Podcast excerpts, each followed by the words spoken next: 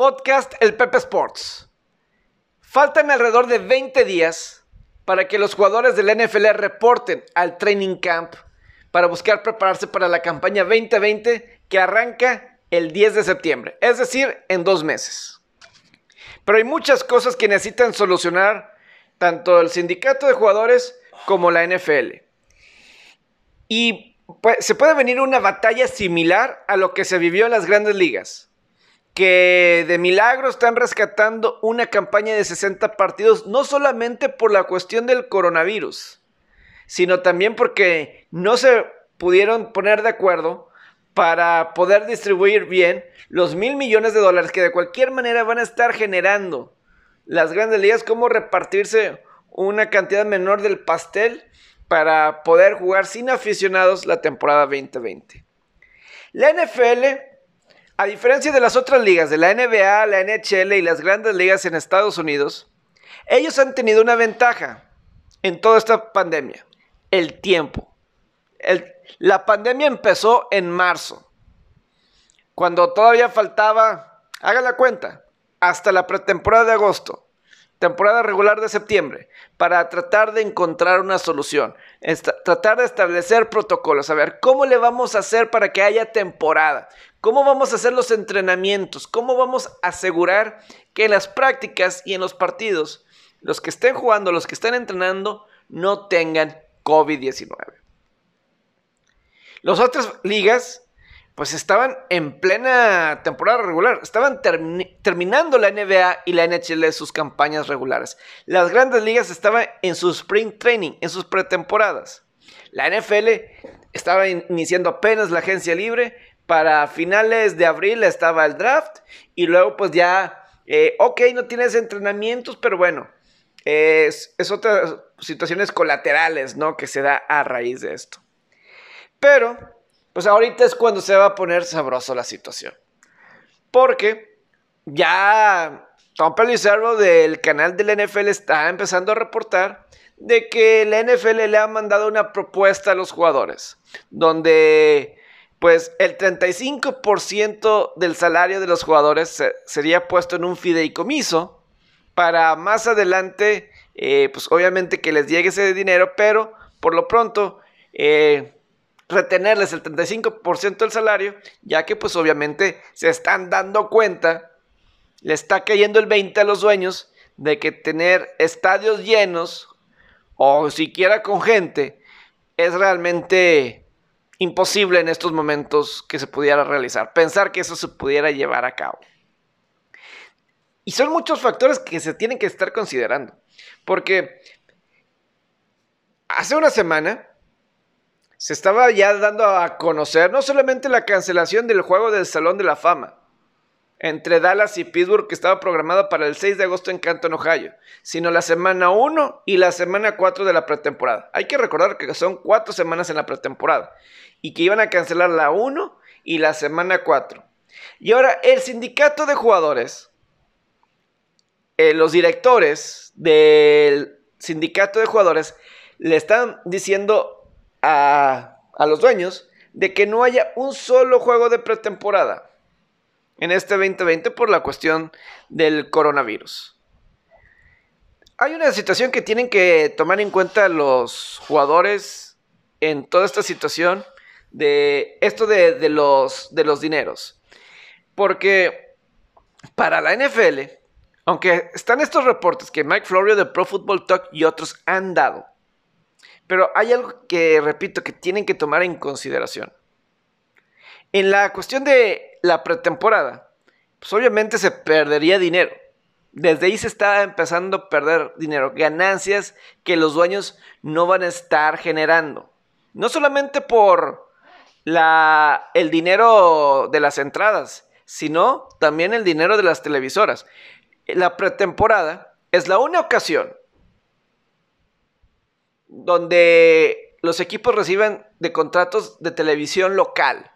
Lo demás es por televisión nacional, que obviamente es mucho dinero, pero en agosto pues están los contratos de televisión local.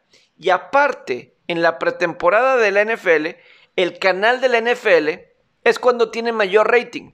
¿Por qué? Porque tienen las, los 64 partidos que hay de pretemporada los transmite el canal de la NFL, ya sea en vivo o sea diferido. Entonces, entonces es el mes que tiene mejor rating el canal de la NFL. Yo creo que por eso todavía no se da el anuncio oficial de que no vayan, que incluso se cancelen las primeras dos semanas de pretemporada, porque para el canal de la NFL es importante que tengas esos partidos por la cuestión de, la televisión y de los, de los ratings. Y pues bueno, se da este reporte de Tom Pelissero en el que dice él que la liga le está le manda la propuesta de poner el 35% del salario de los jugadores retenérselos, ponerlos en un fideicomiso y me imagino ya más adelante llegarles el dinero. Y jugadores como Patrick Mahomes, quarterback de Kansas City, eh, Malcolm Jenkins y otros, Michael Thomas, se ríen en redes sociales de esa propuesta. Obviamente no les gusta que les vayan a retener el salario, pero tienen que considerar esto. Eh, no sé cuál vaya a ser la reacción de los dueños ante eso de que está de esas de esa eh, de, los jugadores de no aceptar esa propuesta del 35% de retener los salarios. Pero, repito, y creo que estoy repitiendo mucho, pero quiero que se entienda bien. La NFL distribuye el dinero a los jugadores según este tope salarial, donde cierto porcentaje de las ganancias van hacia los jugadores. Ahora, de todas las ligas profesionales en Estados Unidos, la NFL es la que luce con un futuro increíble. el reflejo de eso es el contrato que le acaban de dar a Patrick Mahomes. Y además, en el 2022 se vienen los contratos de televisión y sobre todo como ya hay paz laboral, hay un contrato laboral que, se, que aceptaron los jugadores de, en marzo que pues hasta el 2030, 2031 va a haber paz laboral. Es decir, hay fútbol americano, no hay peligro de huelga en ese sentido. Entonces, para las cadenas de televisión, si hay un si hay algo en televisión que sabes que va a vender, es la NFL en Estados Unidos. Pero para los jugadores es tienen que cuidarlo del tope salarial. ¿Cómo van a manejar los dueños y los jugadores esta cuestión del tope salarial? Si los jugadores se quedan firmes y dicen, nosotros queremos nuestros contratos así tal cual. Danos nuestro dinero tal cual. Ustedes, dueños, tienen mil millones de dólares. Todos ustedes en el banco pueden aguantar y darnos el contrato normal a pesar de que no tengan las ganancias normales de año tras año. Por la cuestión de que no habría aficionados en los estadios. Pero también se tiene que considerar que si, ok, los dueños, Vamos a suponer que lo hagan de esta forma. Vamos a suponer que así sea. Ok, nos vamos con las ganancias y tal cual. Ya cuando venga marzo 2021, vemos cómo está la situación de, de las ganancias y de ahí determinamos el tope salarial. Y a lo mejor, en muchos de los contratos se piensa que año tras año el tope salarial va a ir subiendo. Y eso debe de ayudar para que puedas firmar a veteranos y que veteranos puedan mantener su trabajo, etc. Pero ¿qué pasa si tiene que bajar el tope salarial? Porque no está entrando suficiente dinero, porque no entró el dinero que se tenía pensado, sabiendo que era con aficionados.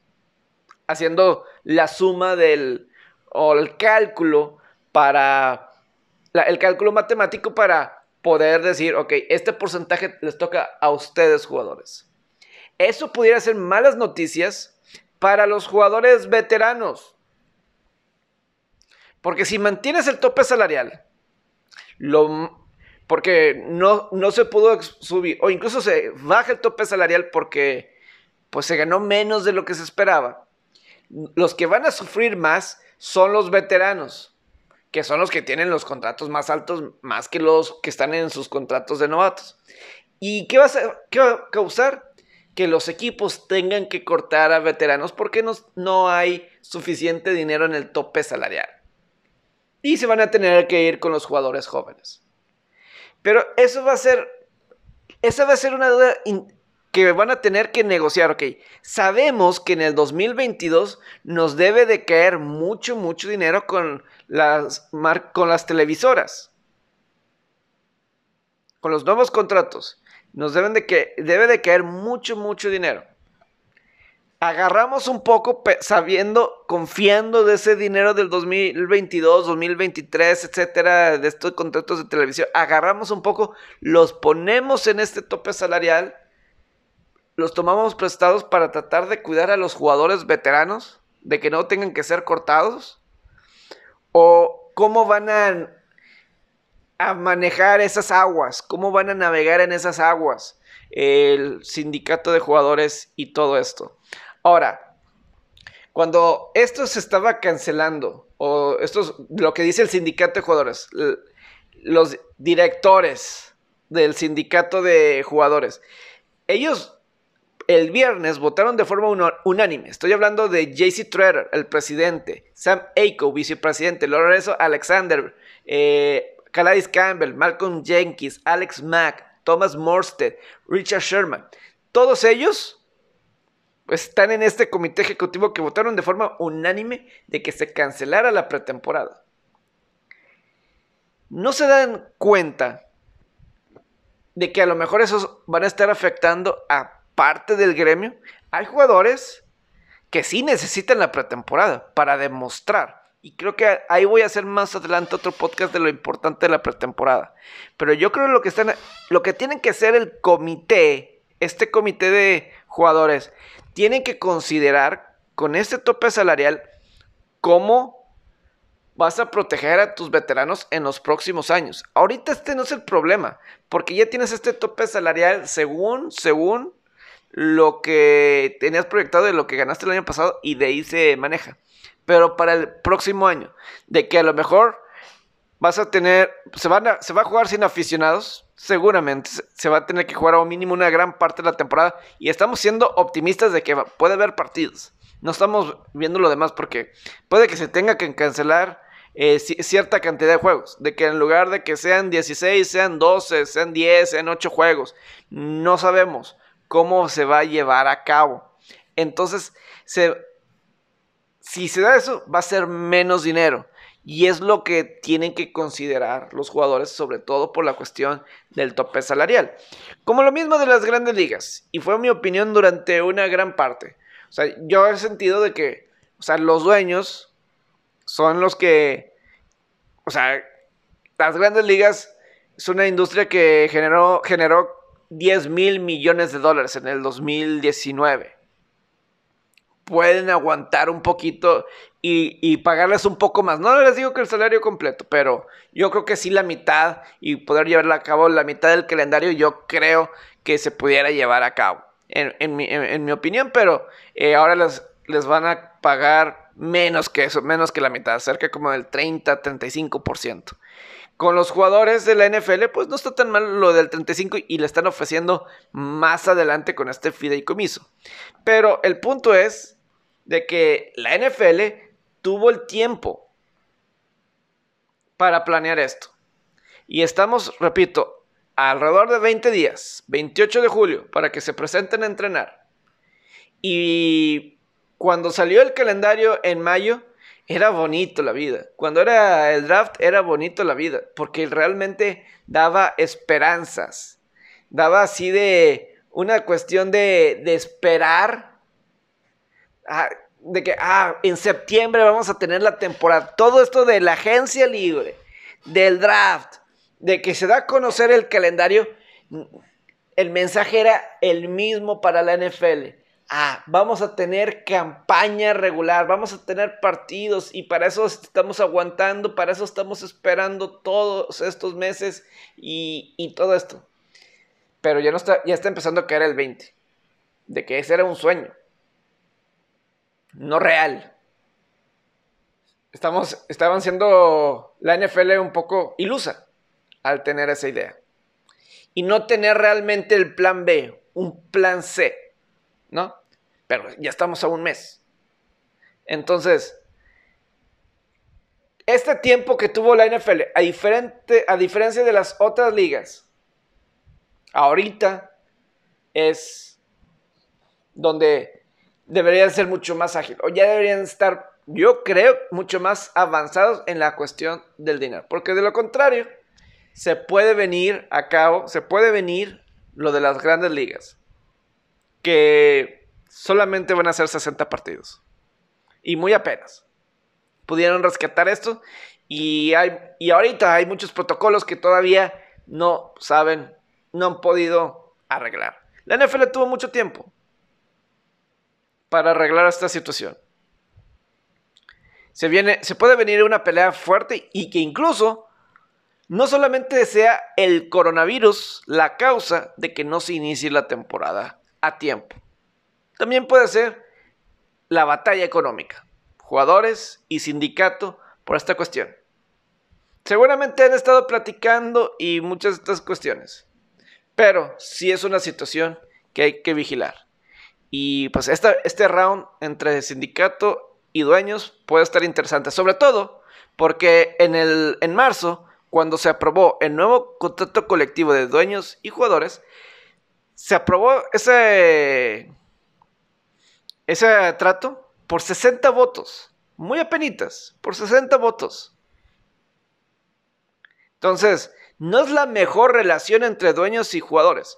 Vamos a ver qué tanto ha mejorado con lo que Goodell, con Roger Goodell, el comisionado, apoyando a Colin Kaepernick, apoyando a los jugadores.